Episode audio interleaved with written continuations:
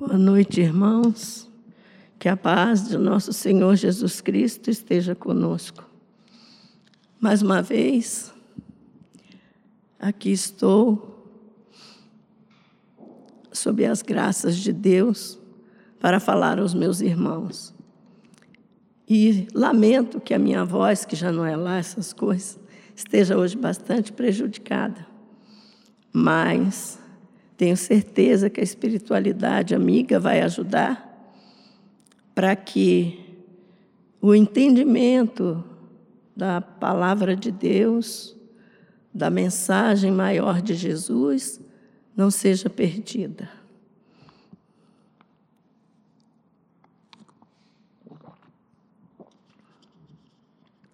Cultura de paz.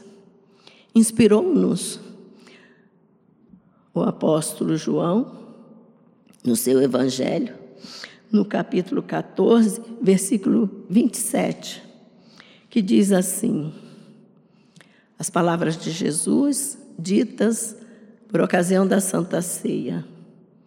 Ele se despede, está se despedindo, sabendo o que o aguardava nos próximos dias, e ele então avisa que vai deixá-los. Pedro e Tomé e outros reclamam, mas Senhor, para onde tu vais? Tu não podes nos abandonar. E ele fala que eles não ficarão sozinhos, que eles ficarão em paz. E ele diz assim, aspas, deixo-vos a paz, a minha paz vos dou eu não a dou como o mundo a dá. Bem, Jesus faz uma diferença aqui entre a paz do mundo e a paz que ele dá. O que é a paz do mundo? Que diferença existe entre essa paz que a gente busca aqui e a paz que Jesus nos oferece? Bem, a paz que nós buscamos está muito relacionada com a vida material, estamos encarnados. E aí, às vezes, a gente diz assim: ai, estou em paz. A minha filha vai casar com um, rapaz muito bom. Ou então diz assim: ah, meu filho passou no vestibular, daqui a pouco está formado, independente, estou em paz. Ou então, quitou a casa própria, está em paz. Então, geralmente, nós estamos em paz quando a nossa vida material está bem, quando a gente obtém a cura de uma doença, quando a gente reata com uma amizade que estava, que a gente achava que estava estremecida, etc. Então,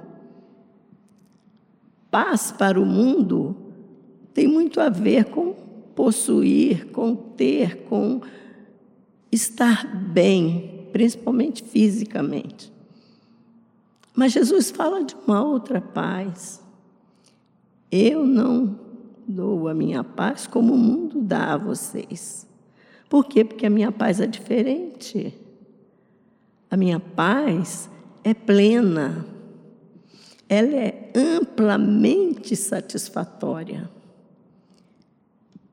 para aqueles apóstolos que já tinham convivido com Cristo, que tinham passado alguns, desculpe o termo, alguns perrengues ao lado dele e nem imaginavam o que iriam passar em nome do Cristo, pelo nome do Cristo, eles ficariam em paz.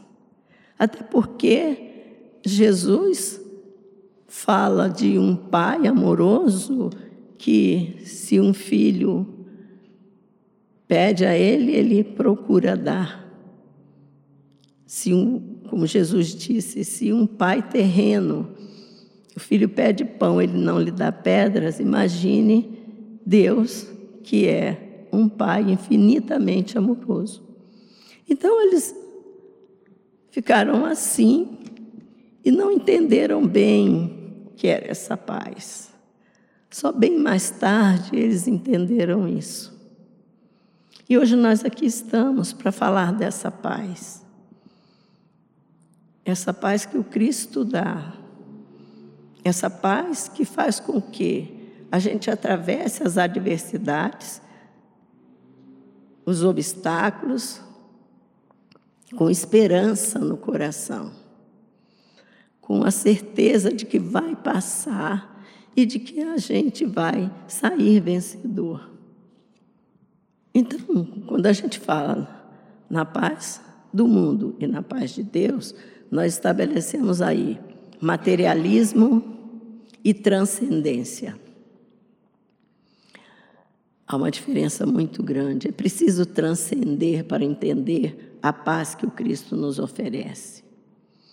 Quando a gente vê uma pessoa doente ou que perdeu todos os bens, que sofreu um revés da vida e que nem por isso se descabela todo, a gente diz assim: Fulano tem uma paz, né? Talvez seja essa paz trazida pela fé, pela confiança, pelo desapego. A visão materialista, ela é horizontal. É nas coisas que estão aqui ao meu redor.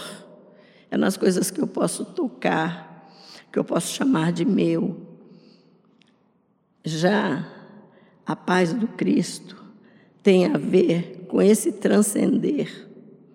É uma visão vertical. A tua visão, quando você busca essa paz que o Cristo oferece, você se eleva. Você precisa se elevar para entender. Então, a paz do mundo é horizontal, a paz do Cristo é vertical. É preciso levantar os olhos, levantar o ânimo, ou a ânima, a alma para Deus. Em 1999, a Unesco decidiu fazer a década da paz, que seria do ano 2000 ao ano 2010. Aqui no Brasil, quem ficou encarregado, quem foi designado embaixador da paz foi Divaldo Franco. E eu tive a oportunidade, muitos de nós tivemos, de vê-lo falando sobre a cultura de paz num congresso que a Federação Espírita do DF, junto com a Federação Espírita Brasileira, promoveram aqui. E foi algo impressionante, muito bonito. E naquela época eles, a, a ONU, através da Unesco, estabeleceu quais seriam os princípios para essa década da paz, para essa cultura de paz. Respeitar a vida, primeiro princípio, em todos os sentidos. Respeitar o outro, a vida que há no outro, a ideia do outro, a forma de pensar do outro, a forma de ser do outro. Respeitar porque Ele é um ser vivente que está ao nosso lado nessa jornada. Rejeitar a violência. A violência pode ser provocada. Você não deve provocar a violência. Mas, se te provocarem, você não deve chegar à violência. Você deve rejeitar. Por quê? para que você tenha paz. Os violentos não vivem em paz, nem deixam os outros em paz. Mas você pode escolher se você quer a contenda, se você quer a briga, se você quer a luta, até corpórea, se você quer arriscar a sua vida, como a gente tem visto. E, ou não, você simplesmente deixa passar. Diz o ditado por aí, né? É melhor ter paz do que ter razão. Um outro princípio é ser generoso. Olhar para o outro como quem olha para uma criança. Isso é generosidade. É entender que por trás daquela violência pode estar um monte de frustrações, uma infância difícil, um desencanto, um desengano, uma doença mental. E aí você é generoso quando você tenta compreender que o outro não precisa ser exatamente como você imagina que deveria ser. Ele é, simplesmente. E ninguém muda do dia para a noite. A evolução dá passos lentos. Nós, às vezes, como diz o doutor Haroldo Dutra, às vezes nós encarnamos cinco, seis, dez vezes com a finalidade de eliminar um único defeito e persistimos no erro. Vamos e voltamos, vamos e voltamos e não nos desvencilhamos. E os dois mais difíceis de nos desvencilharmos são o orgulho e o egoísmo. O principal deles é o egoísmo. É o indivíduo achar que tudo gira em torno dele, das ideias dele, do pensar dele, do modo dele encarar a vida. E você não pode fazer nada contra isso, porque essas pessoas assim, elas não se convencem facilmente. Porque se encarna-se três, quatro, cinco, seis vezes, dez, com o mesmo defeito, e nós estamos nesse rol, quantas vezes a gente toma decisões de, não, a partir de hoje eu não vou mais fazer isso. Quando a gente percebe, já fez se arrepende, fica chateado consigo mesmo. Mas é assim, de ensaio e erro, que a gente vai se burilando. E quando a gente não consegue se burilar pelo bem, aí vem aqueles saculejos para que a gente desperte. Então, o bom seria que a gente racionalmente decidisse que é melhor mudar, porque facilita, né? A gente não precisaria estar passando por tantas coisas. Mas esse também é um momento de aferição. É das oportunidades raras em que o indivíduo tem que provar que merece permanecer num planeta de regeneração. Do contrário, será banido. E não é assim um castigo de Deus, não, irmãos, não é. É uma questão de afinidade, é uma questão energética, é uma questão quântica. Estarão aqui aqueles que estiverem dispostos a não agir com violência, a respeitar a vida, a ser generoso. Um outro é ouvir para compreender.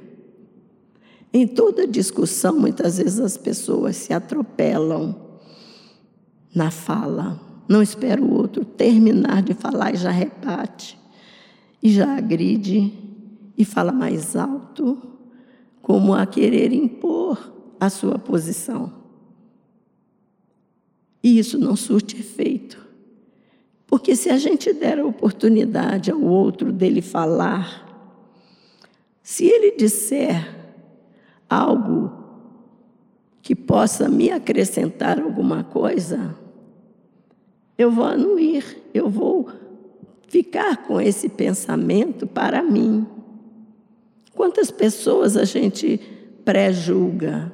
Nem dá tempo de falar, nem dá tempo de se expor, nem dá tempo. A gente olha muito o livro pela capa. E a gente, às vezes, perde a oportunidade de aprender com o outro. Então, aprender a ouvir e tentar compreender a posição do outro, a fim de que, desse modo, trocando ideias, as pessoas possam se entender e compreender. Compreender, principalmente, o outro. O que será, como eu disse há alguns minutos, O que será que está por trás dessa agressividade? O que será que está por trás dessa maneira diferente da minha de pensar? Pode estar tanta coisa por trás ali daquele daquela falta de diálogo.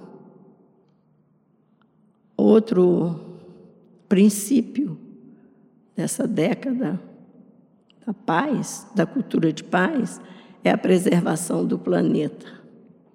E se nós fôssemos um pouquinho mais inteligentes, a gente já teria aderido bem. Vocês vejam que foi a década de 2000 a 2010. Já se passou mais de uma década e a gente está vendo o resultado aí. A gente vê as populações da China com uma seca absurda. A gente vê o Pantanal ressequido. A gente vê as enchentes em vários lugares do mundo, como agora, no Paquistão. Tudo bem que tem as monções lá, mas extrapolou tudo que se podia pensar em termos de desastre ecológico.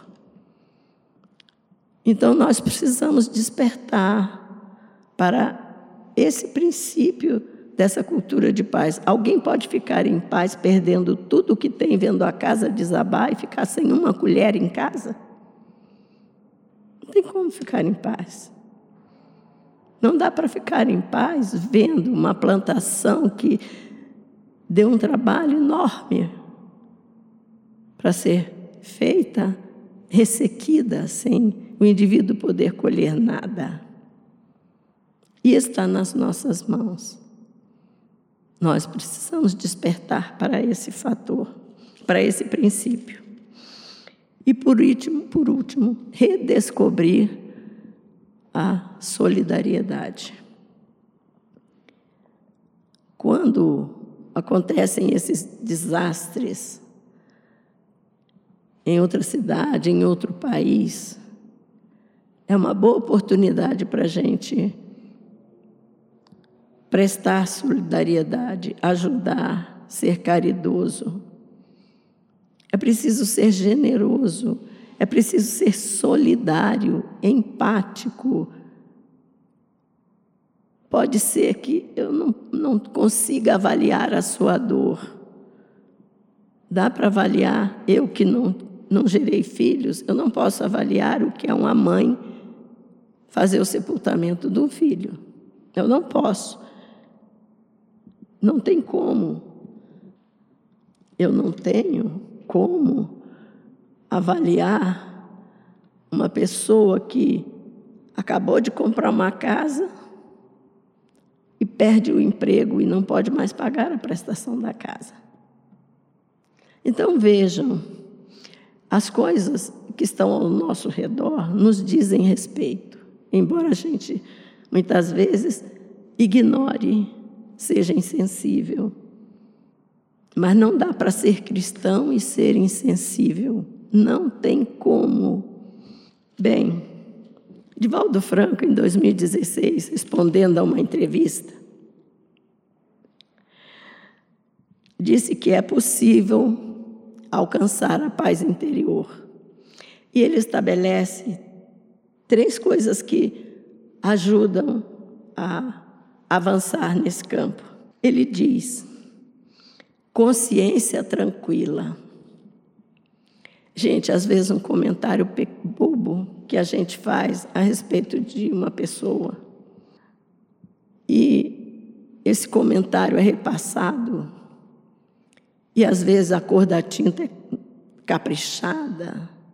O que você diz, você pode dizer até em tom de brincadeira, você pode dizer um comentário, simplesmente. Mas se a outra pessoa for maledicente, ela vai caprichar nas cores. E ela pode causar um dano que se originou em você. E isso, comentários assim, a maledicência, por exemplo, para falar de uma coisa muito comum, pode causar um dano enorme porque pode ser mal interpretado, porque pode ser divulgado. Hoje em dia, com as redes sociais, as pessoas ficam catando falhas alheias para divulgar, para querer ser o primeiro a colocar, a postar aquele vexame. A gente tem que estar alerta. Isso pode depois te causar uma dor a dor do arrependimento. Pior, a dor da culpa. Porque o arrependimento já é um passo adiante, como nós vimos aqui, brilhantemente exposto pelo nosso irmão João Arraes, que colocou que primeiro vem a culpa, depois vem o arrependimento, para depois vir a retratação. E se você não puder retratar, e se por causa de um comentário você ocasionou uma separação, ou pior que isso, um suicídio, uma derrocada moral. Então, muitas vezes, o silêncio é nosso amigo. Na maioria das vezes, ele é. Se a gente não puder abrir a boca para edificar, a gente deve ficar calado. A outra coisa que ele coloca é o caráter reto. Como disse Jesus, que seja a tua palavra sim, sim, não, não. Ou seja, seja autêntico, seja verdadeiro, para que você não tenha um caráter dúbio, para que, as, que as pessoas possam confiar em você. Não, aquele ali eu ponho a mão no fogo. Hoje em dia está tão difícil, né? É muito difícil. Nós, de cabelos brancos, ouvimos nossos pais falarem a respeito do pelo do bigode, né? Que servia como uma assinatura, uma força de expressão. Mas as pessoas tinham palavra, elas não se desviavam facilmente. Então, ter esse caráter sincero, para que você não. A pessoa olha para você e pensa, Fulano é assim. De repente você dá uma guinada, decepciona o seu irmão. A terceira é a conduta exemplar. Ele diz que quem quiser ter paz tem que ter uma conduta exemplar. Até porque, meus irmãos, o exemplo é a coisa mais linda que tem. Por exemplo, se Jesus tivesse feito o sermão da montanha, tivesse feito tantos milagres, tivesse curado, tivesse aplacado a tempestade, talvez ele fosse hoje considerado um mago daquela época. Mas Jesus exemplificou até o último momento na cruz, ele exemplificou. Então, quando ele diz, seja o vosso falar sim, sim, não, não, ele está falando de retidão, ele está falando de autenticidade, ele está falando de sinceridade, de honestidade, até para consigo mesmo. Porque muitas vezes a gente para não ficar mal com um grupo, por exemplo, a gente faz coisas como se fosse, sei lá, conduzidos assim de qualquer forma, quando nós temos um magnífico, irreprovável pastor. Então, quem nos guia e quem nos serve de guia e modelo, como disse Kardec, é Jesus. Então não dá para a gente targiversar.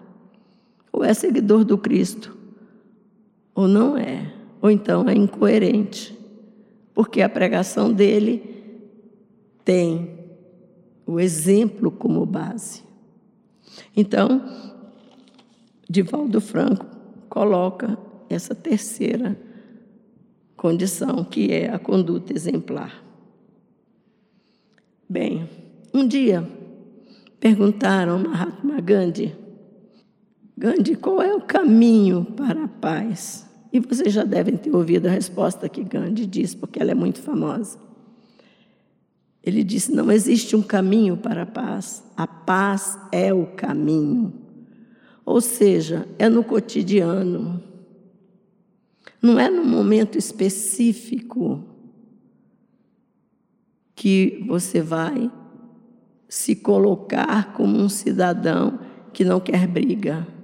É a sua postura diária, é o seu comportamento, como disse ali, é na conduta exemplar que você vai traçar esse caminho de paz. O Sermão do Monte, na no terceiro, terceira bem-aventurança, Jesus diz: Bem-aventurados os pacíficos. No sétimo, na sétima bem-aventurança, ele diz: Bem-aventurados os pacificadores.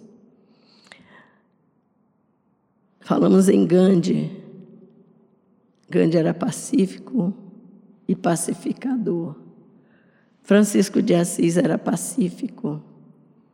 Eu estou falando era. É, são espíritos elevadíssimos. Então, vejam bem, quantas almas, quantas pessoas Chico Xavier não pacificou. Quantas almas, quantas criaturas sofridas. Madre Teresa de Calcutá ou Irmã Dulce não pacificaram os corações dessas pessoas que elas acudiam. Então elas não eram só pacíficas, elas eram pacificadoras. E Paulo nos recomenda quando ele fala aos romanos, e chegou até nós, no capítulo 14, versículo 19. Sigamos, pois, as coisas que servem para a paz e para a edificação de uns para com os outros.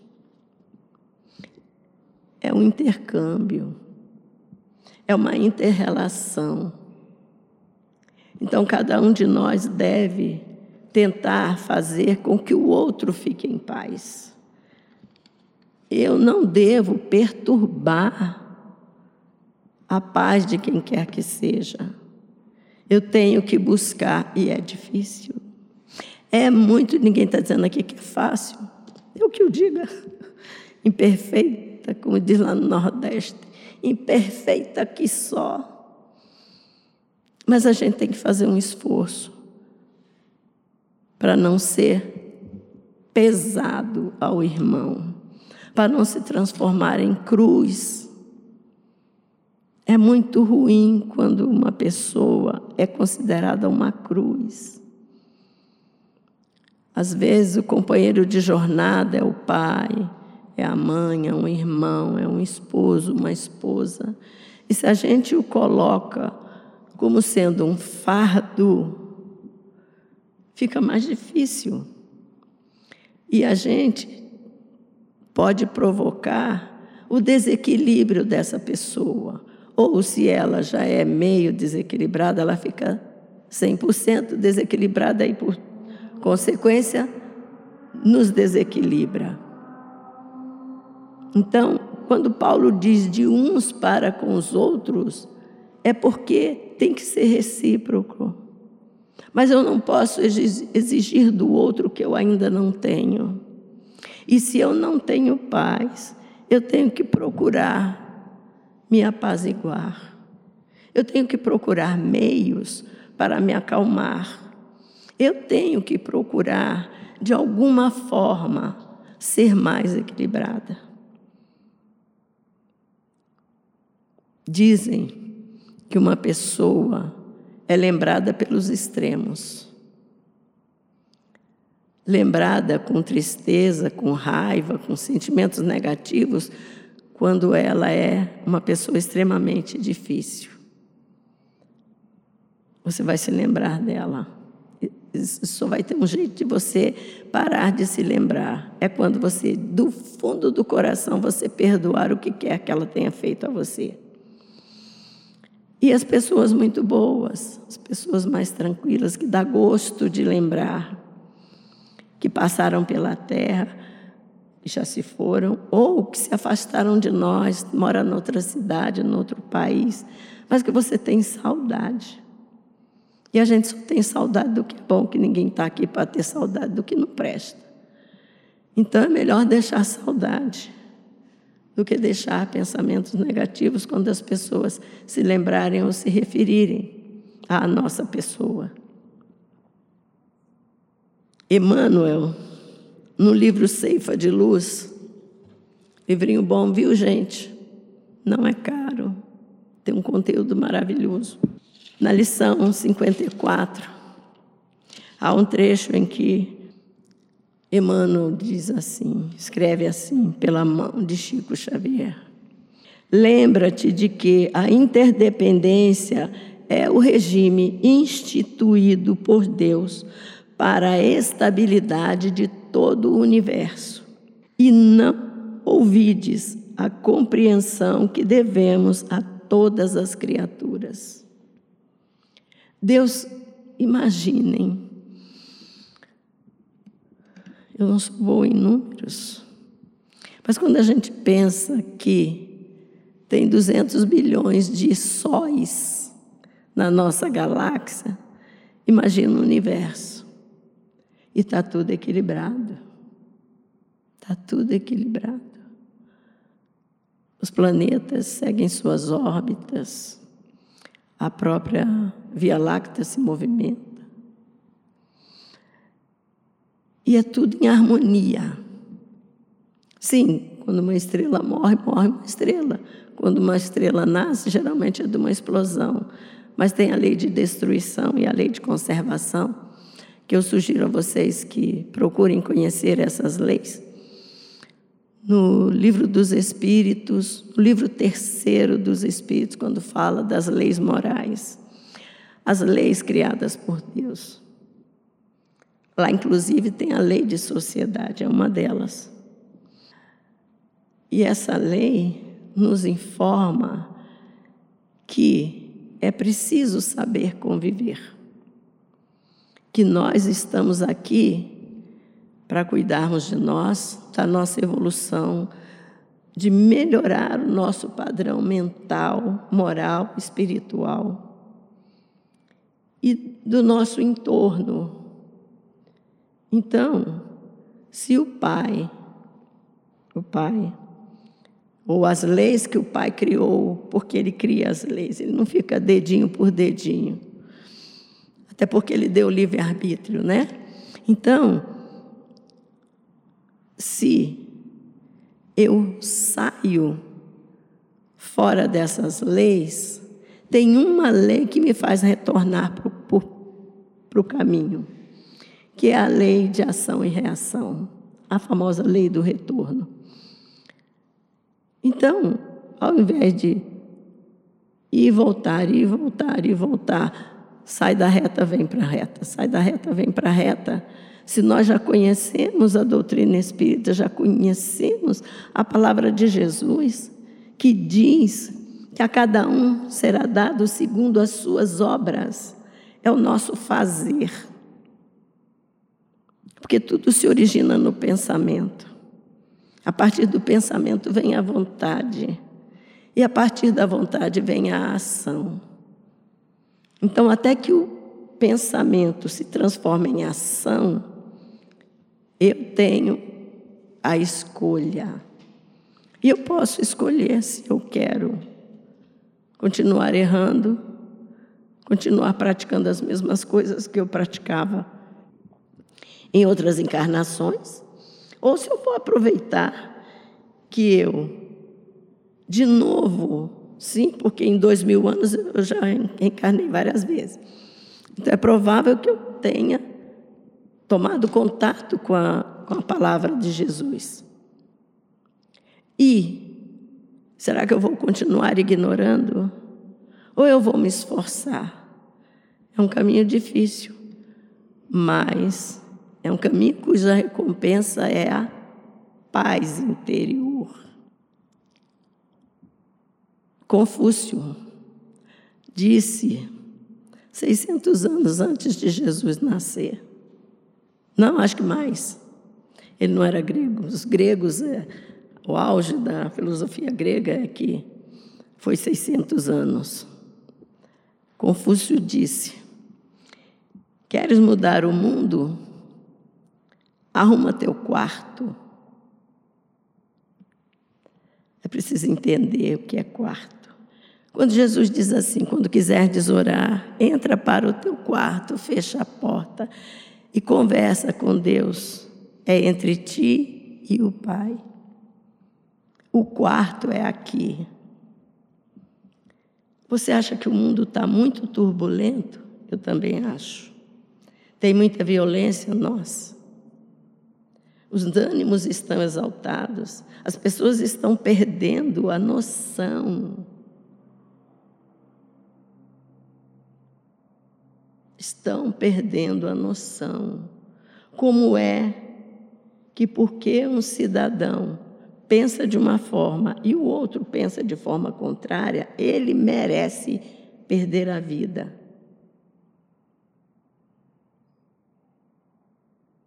E por que, que eu tenho que ser esse instrumento? Deus não precisa de carrascos. Se aquele indivíduo pensa tão errado quanto eu acho que ele pensa, primeiro, quem deu o direito de pensar foi Deus. Eu quero ser maior que Deus. Quem tem a vida de cada um nas mãos? Deus. Eu tenho o direito de tirar a vida. Então nós precisamos ser mais racionais.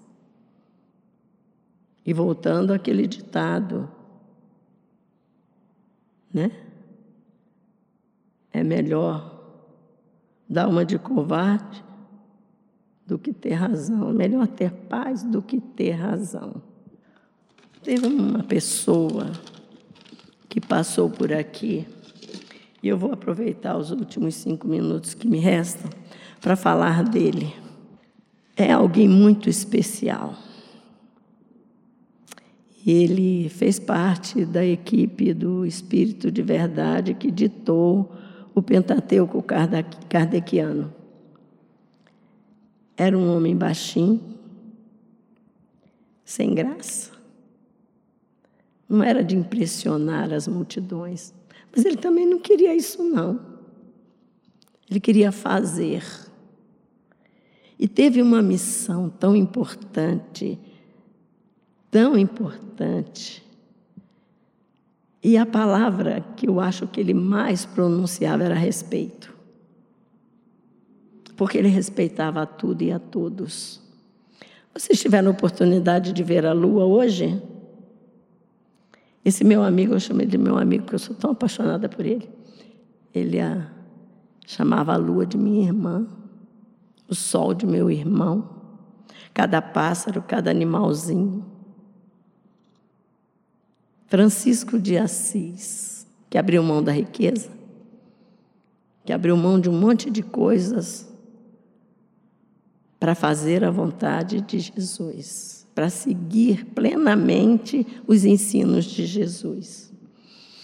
E é esse homem que alguns atribuem essa oração a ele, mas dizem que ele recitava essa oração. Talvez ele não tenha criado essa oração. Mas não importa, ela é tão linda e atravessa os séculos. Senhor, fazei de mim um instrumento da vossa paz. Instrumento. Se a paz é uma sinfonia, eu queria ser. Outro dia eu vi uma moça tocando num conjunto, uma maracazinha desse tamanho. E ela levava o ritmo ali. A orquestra tinha todos os, mas ela estava ali. Eu queria ser uma coisinha dessa nesse instrumento. Fazei de mim um instrumento de vossa paz. Onde houver ódio, que eu leve o amor. Onde houver ofensa, que eu leve o perdão. Onde houver dúvida, que eu leve a fé. Onde houver erro, que eu leve a verdade. Onde houver desespero, que eu leve a esperança. Onde houver tristeza, que eu leve a alegria. Onde houver trevas, que eu leve a luz. Ó oh, Mestre, fazei que eu procure mais consolar que ser consolado, compreender que ser compreendido, amar que ser amado, pois é dando que se recebe e é morrendo que se nasce para a vida eterna. Francisco de Assis. Teve um outro Francisco também, contemporâneo meu e de alguns aqui,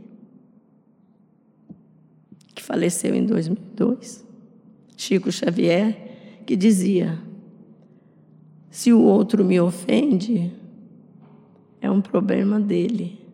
Mas se eu ofendo alguém, aí sim eu tenho um problema.